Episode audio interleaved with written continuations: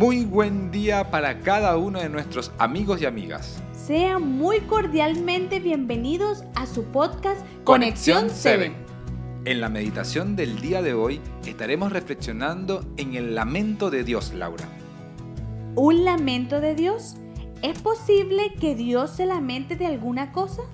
Claro que sí, porque Dios era la fuente de salvación del pueblo de Israel y ellos habían decidido alimentarse de otra fuente que no podría salvarlos. ¿Por qué lo dices, Miguel? Para saberlo, dejemos que la Biblia nos hable directamente. Por eso te invito a que por favor leas Oseas 7:13. Claro que sí, dice. Hay de ellos, porque se apartaron de mí. Destrucción vendrá sobre ellos, porque contra mí se rebelaron. Yo los redimí, y ellos hablaron mentiras contra mí. Este versículo nos habla del lamento de Dios.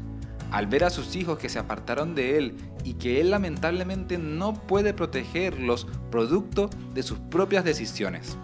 Sí, estaba justo pensando en lo mismo. Incluso el versículo siguiente comenta que en ese momento no clamaban a Dios de forma sincera, no lo hacían de corazón. Exacto, y por ese motivo hoy estamos hablando del lamento de Dios, al ver cómo sus hijos, que Él ama tanto, no puede salvarlos de la destrucción a menos que vayan a Él. ¿Y qué aprendizaje podemos extraer para nuestros tiempos? Bueno, la situación es exactamente la misma, Laura. ¿Por qué lo dices? Porque Dios anhela salvar y redimir a cada uno de sus hijos, así como lo dice el versículo, pero también nosotros estamos tomando malas decisiones que cada vez más nos alejan de Él. Sabes, una vez leí una cita donde dice que Dios no es que no quiera llevar a sus hijos al cielo, sino que una persona que le gusta el pecado no estará a gusto en un lugar donde solo existe la santidad. Es cierto lo que dices, porque ¿qué ladrón querrá estar en un lugar donde no puede robar? ¿O un asesino donde no pueda matar?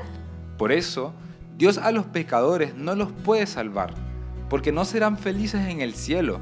Por eso, querido oyente, el llamado de Dios que te está haciendo hoy es que Él quiere redimirte y Él te quiere salvar. ¿Y qué debemos hacer entonces, Miguel?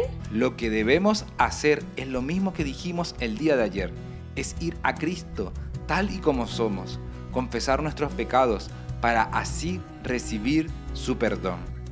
¿Te gustaría, querido oyente, ser perdonado por tu Salvador? Nos gustaría invitarlos a orar.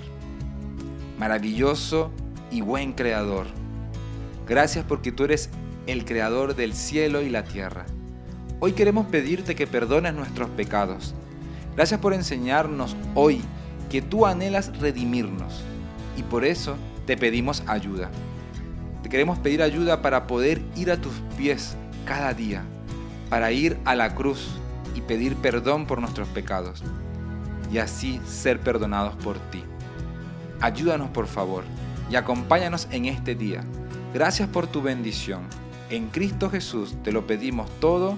Amén, Señor. Amén. Querido amigo, hoy Dios nuevamente te hace la invitación.